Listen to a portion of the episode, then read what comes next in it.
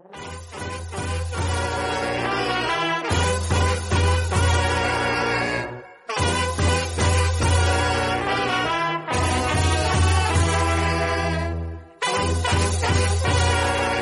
really bad reporting these these in between chairs. No, no, I don't take responsibility at all. I think we've done a great job. Now the Democrats are Hace no más de tres meses le pregunté a un amigo cómo estaba sobrellevando una situación que era muy particular. Y él me respondió algo que me sorprendió. Y no suelo sorprenderme de las reflexiones de la gente, quizás por mi falta de interés o por mi falta de atención sobre algunas cosas. Y me dijo, la dinámica de las cosas es cada vez más veloz. Lo que pasó ayer, mañana va a ser completamente distinto. Y hoy está sucediendo otras cosas. Bienvenido a la temporada número 2 del podcast de. Não precisaria me preocupar. Nada sentiria ou seria, quando muito, acometido de uma gripezinha ou resfriadinho. Chinese virus. It comes from China.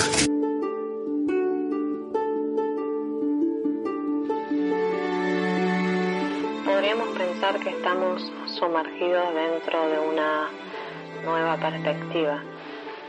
Podríamos pensar que este es un proceso de reencarnación por la cual estamos encerrados en un ciclo diario y permanente en el que estamos renaciendo con un único objetivo, el de aprender.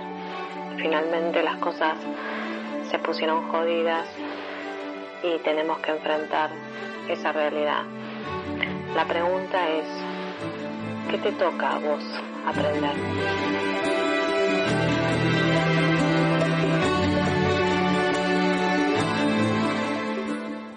Sé que es difícil y a veces es cansador seguir hablando siempre de lo mismo, y en este caso del coronavirus. Nosotros estamos acostumbrados a hacer un podcast y ustedes acostumbrados a escucharnos hablar de viajar y de correr.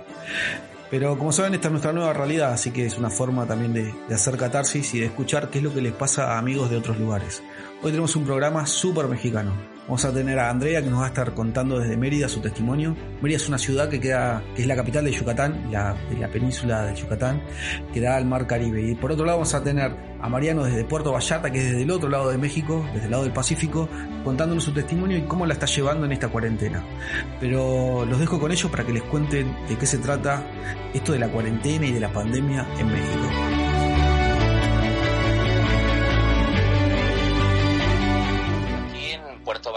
Yo soy Mariano Valencia. En Puerto Vallarta es un lugar muy, muy bonito. Este, este tema de lo de la cuarentena nos afecta, puesto que antes, eh, bueno, yo trabajo en ventas. En la mañana era un día cotidiano normal de ir a piso de ventas y en la tarde hacíamos ejercicio. Eh, tenemos aquí unas, un muy buen clima que de repente puede ser húmedo, pero puedes a- a- hacer carreras en las calles sin ningún problema hasta las horas de la noche, digo, nueve de la noche todavía de repente corríamos mi esposa y yo sin ningún problema.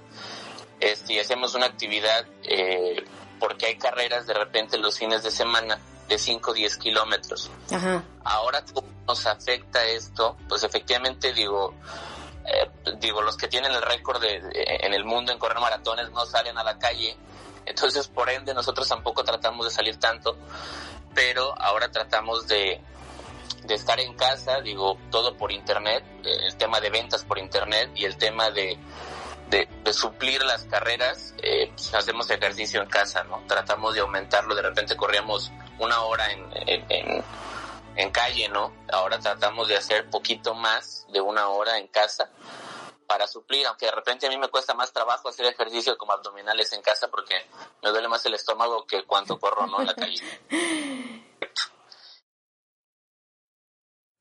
El tema de la pandemia, la verdad que nos cambió un poco la vida a todos y cambió nuestra, nuestra forma de, de- o la forma en la que estábamos acostumbrados a, a vivir, a organizarnos y demás. Eh, en esta parte nos va a contar cómo se fueron organizando ellos y bueno, nos, nos contó recién cómo fue eso de suplir el tema de- del correr con, con el estar de alguna manera encerrados, cómo corren alrededor de la mesa de la cocina y la forma que tienen de alguna manera de, de- de descargar la adrenalina, por decirlo, por decirlo así. En esta segunda parte va a contarnos cómo se organiza y cómo se está organizando un poco la gente a partir de, todo esto del encierro y del tema de, tener que tratar el aislamiento? Esto es, eh, digo, aquí en, Valle, México, que es Puerto, eh, Puerto Vallarta, Jalisco, sí el tema esto de, del virus eh, sí ha pegado, ha mermado.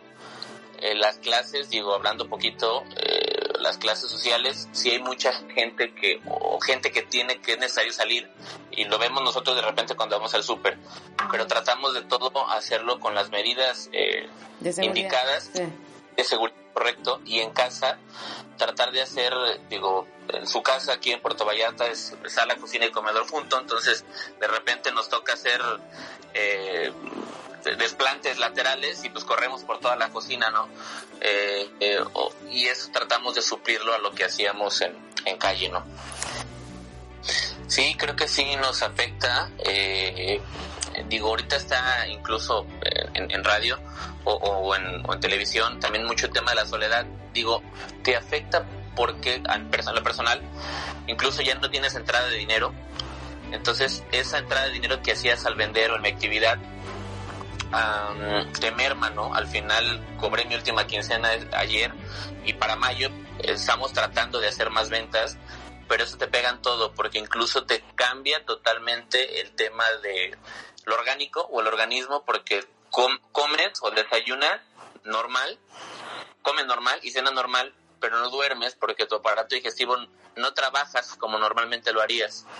Entonces, te pega como pues tienes que comer en la mañana te echabas dos huevos eh, ahora mi esposa se, echa uno no y tratamos de caminar más aquí aparte del ejercicio que hacemos en casa pues claro que te pega porque pues, quieres salir a correr no incluso de repente salimos al súper y ves gente haciendo bicicleta con cubrebocas con sus medidas, claro, pero aún así dices, chin, mejor yo no salgo, ¿no? Claro, sí, sí. Entre que, que no, no vaya a pegar algo y, y, mejor estar en casa y tratar de hacerlo. Y se complique toda la situación aún más, ¿no?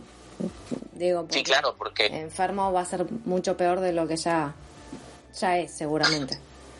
Correcto, porque si estarías en cama y ahora sí en cama, pues cómo te mueves, ¿no? Claro. Y afectan los pulmones, entonces el ejercicio que haces de una hora, quemas, no sé, según el reloj que manejo, quemas 300, 400 calorías y dormido o acostado, pues no hacer absolutamente nada. Está bueno en esta última parte, o no en esta última parte, sino en este segmento de, del testimonio que nos cuenta un poco desde lo emocional, desde lo emotivo, si se quiere, cómo, cómo va a afrontar de aquí en más eh, su vida, su actividad o cómo se va a organizar a partir de esta pausa que todos tuvimos, referida, bueno, obviamente a la, a la pandemia. Y también va, hay, un, hay un momento en donde nos cuenta un poco qué se puede hacer, de qué se trata eh, la zona de Jalisco y sobre todo Puerto Vallarta.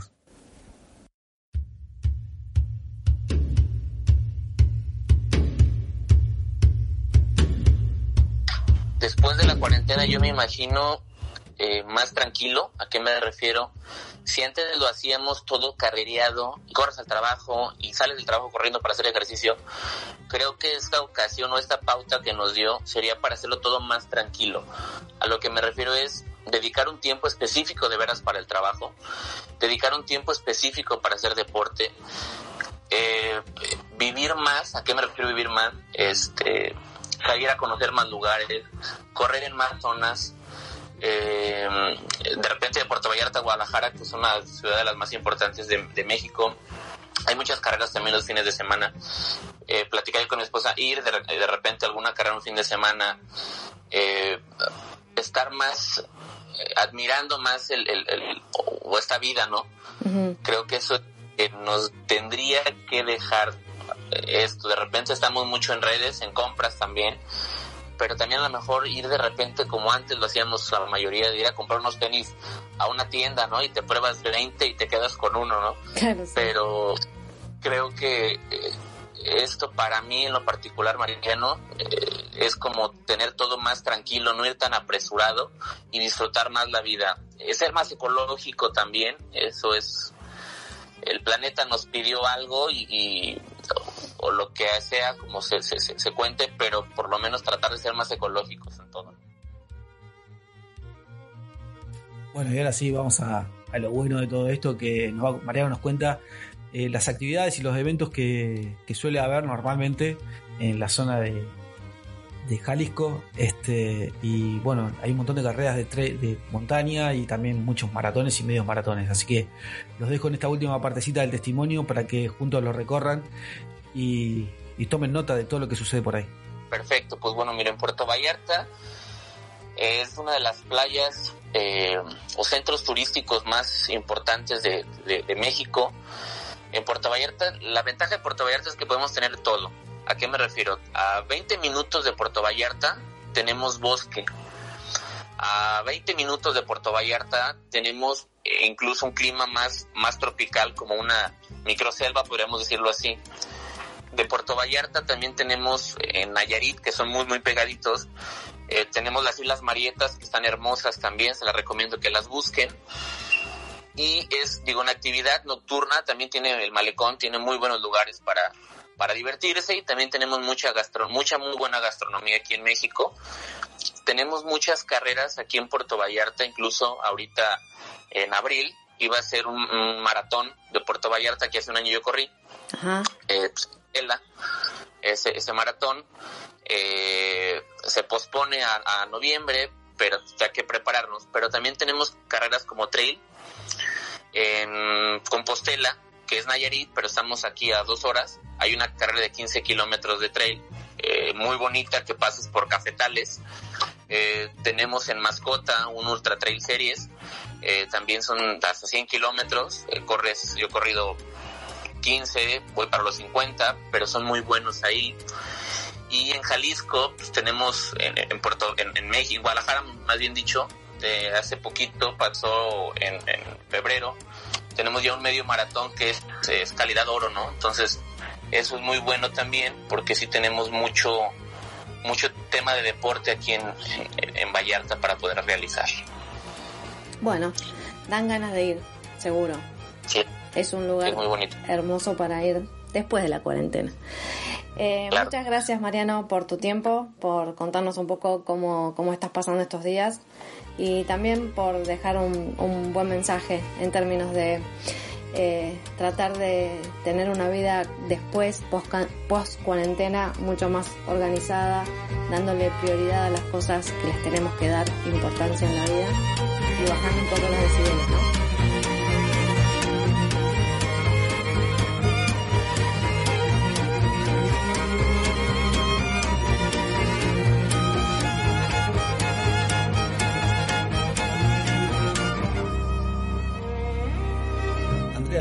Mérida, de la capital del Yucatán. Y es exactamente del otro lado de México. Hoy hablábamos con Mariano, que es de Puerto Vallarta, de la costa del Pacífico. Ahora estamos exactamente en el Golfo de México.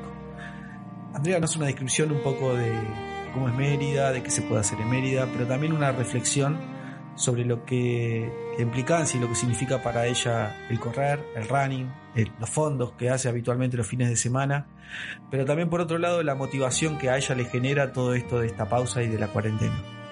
Bueno, yo soy Andrea Arjona, soy de Mérida, Yucatán.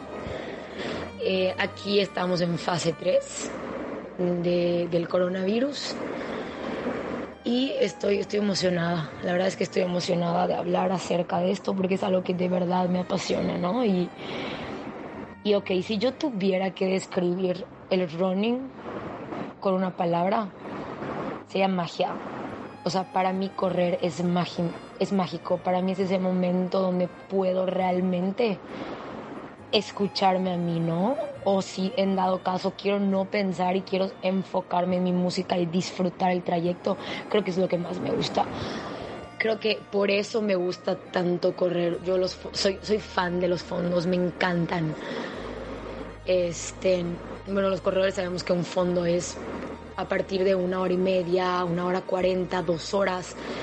Cuando yo voy a hacer un fondo, creo que no manches, o sea, hasta siento la emoción de que de saber que, ese día me toca, ¿no? Porque pues obviamente para hacer un fondo pues te tienes que preparar bien, tienes que entrenar, tienes que tener una alimentación adecuada pues para poder sacar todos los kilómetros, ¿no? Y cuando yo sé que me va a tocar fondo es como una emoción, porque sé que ese trayecto y normalmente me gusta hacerlo en la playa. O sea, me gusta hacerlo en la playa, este, pero pues ahorita como está la situación, pues no ha sido, no ha sido posible, ¿no? Igual no ha sido posible correr aquí sí como que este, toda la gente que, o los corredores se están enfocando más, no sé, si son triatlonistas como en, en la bici, ¿no? Porque pues se puede hacer la bici estática. Realmente es que yo no encuentro otro deporte que me, guste más que correr, ¿no? Pero ahí él entra, ahí entra el no pasa, o sea, si, es, si hay dificultad, sí, sí no, no puedo salir a correr, sí, no puedo hacer un fondo, sí, pero puedo hacer otras cosas. O sea, puedo entrenar ahorita mi fuerza para cuando acabe toda esta situación, que yo sé que ya no estamos tan lejos, sacar un fondo increíble, ¿no? Y, y, mejorar mi velocidad, mejorar mis tiempos. Entonces, lo que yo me estoy enfocando ahorita para, que, para lo que estoy usando estos momentos es para trabajar mi fuerza, ¿no? O sea, estoy haciendo ahorita rutinas un poquito más fuertes y más pesadas para justamente cuando, cuando vuelva a correr, pues con todo, ¿no? Y, y pues obviamente lo que quiero que, que, que, llegue más de, de, esto que les estoy diciendo es que siempre se puede hacer, siempre se puede hacer la rutina adecuada en casa y más para los corredores, o sea, que no nos, que no nos desmotive el hecho de que tal vez no podamos salir a correr como antes o no podamos hacer fondos o no podamos, pon tú a mí lo que sí me da un poquito en la torre es no ir a la pista, ¿no? La pista es donde pues haces, entrenas velocidad, este, en resistencia y eso a mí me ha ayudado muchísimo, ¿no? Entonces obviamente sí siento esa falta de, de, de no, o sea, de querer, de querer hacerlo y no poder, ¿no? Pero pues no perdernos en eso, o sea, saber que van a llegar los tiempos los tiempos son perfectos, creo, creo yo, ¿no? Y va a llegar el momento en el que podamos juntos salir, podamos, podamos volver a salir a correr, podamos pues, volver a hacer todo lo que estamos acostumbrados. Pero mientras hay que trabajar en eso, ¿no? Hay que trabajar en, en, lo que sí podemos hacer, hay que, hay que trabajar en la fuerza, hay que trabajar en la mente para cuando salgamos ahí afuera esos kilómetros los hagamos en nuestra, en nuestra mejor marca. Ustedes saben, o quienes nos siguen sabrán que muchas veces un poco el objetivo que nosotros nos planteamos cuando iniciamos Run Trip fue poder descubrir lugares. Eh, a partir bueno, de, de, la excusa que significaba correr, ir a correr una maratón en tal o cual lugar, o alguna carrera de montaña, etc. Uno de los lugares más maravillosos que existen para conocer y hay que encontrar una excusa y en el testimonio de hoy se las va a dar seguramente Andrea. Busquen algún tipo de excusa para ir y conocer Mérida, que es una ciudad hermosa. Eh, la verdad que si no, si no fuera por algún testimonio o por el consejo de alguien, la verdad que quizás nos la perderíamos, nos perderíamos de conocerlo. Es súper recomendable y también prometemos dentro del calendario incluir algún evento ahí en, en la zona del Yucatán eh, para que lo pueda conocer. Bueno, de hecho ahí está la maratón, la media maratón de Cancún, es muy cerquita de Mérida.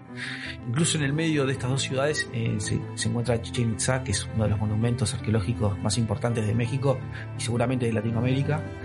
Eh, pero prometo que vamos a buscar algún evento para ponerlo. Pero de todas maneras, escúchenla y, y tomen nota de todas las cosas que se pueden hacer ahí en la ciudad de Mérida.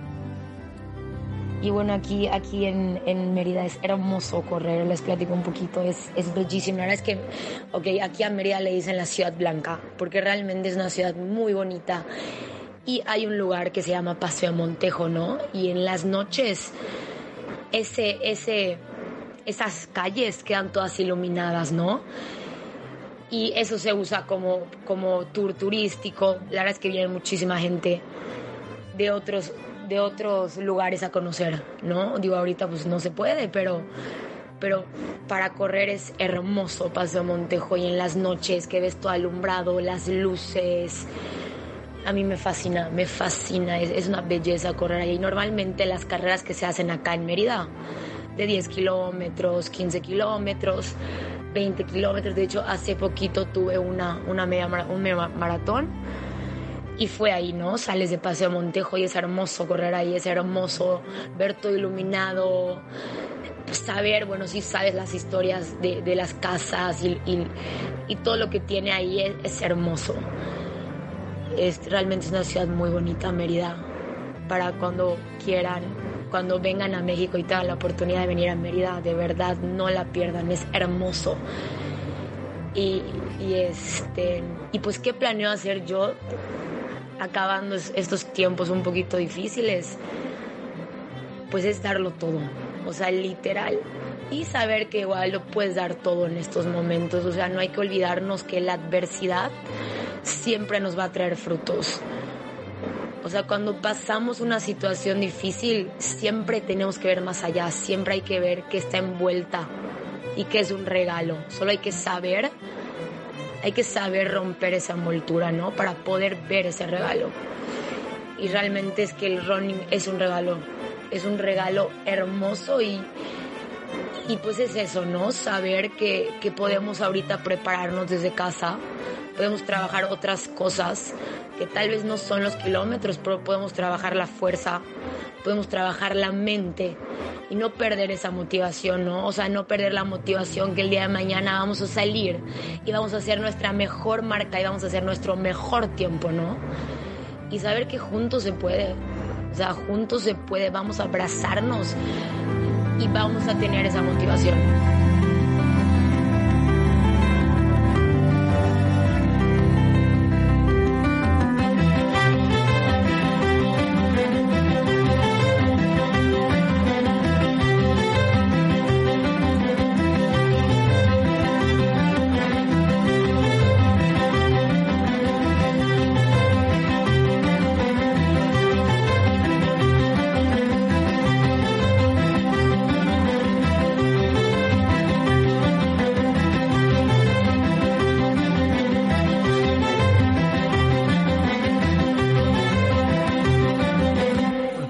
Todo lo que teníamos para decir en el episodio número 19 de Run Trip. Espero encontrarlos pronto con, un nuevo episodio, con nuevos testimonios de, amigos de la comunidad que nos cuentan. Recuerden que si nos quieren llamar, contar, este, simplemente nos mandan un mail, info y, y grabamos una entrevista o nos dejan un audio contándonos algún tipo de, testimonio sobre sus lugares. Eh, por mi parte nada más, les mando un abrazo y como saben y siempre les digo, es hasta siempre.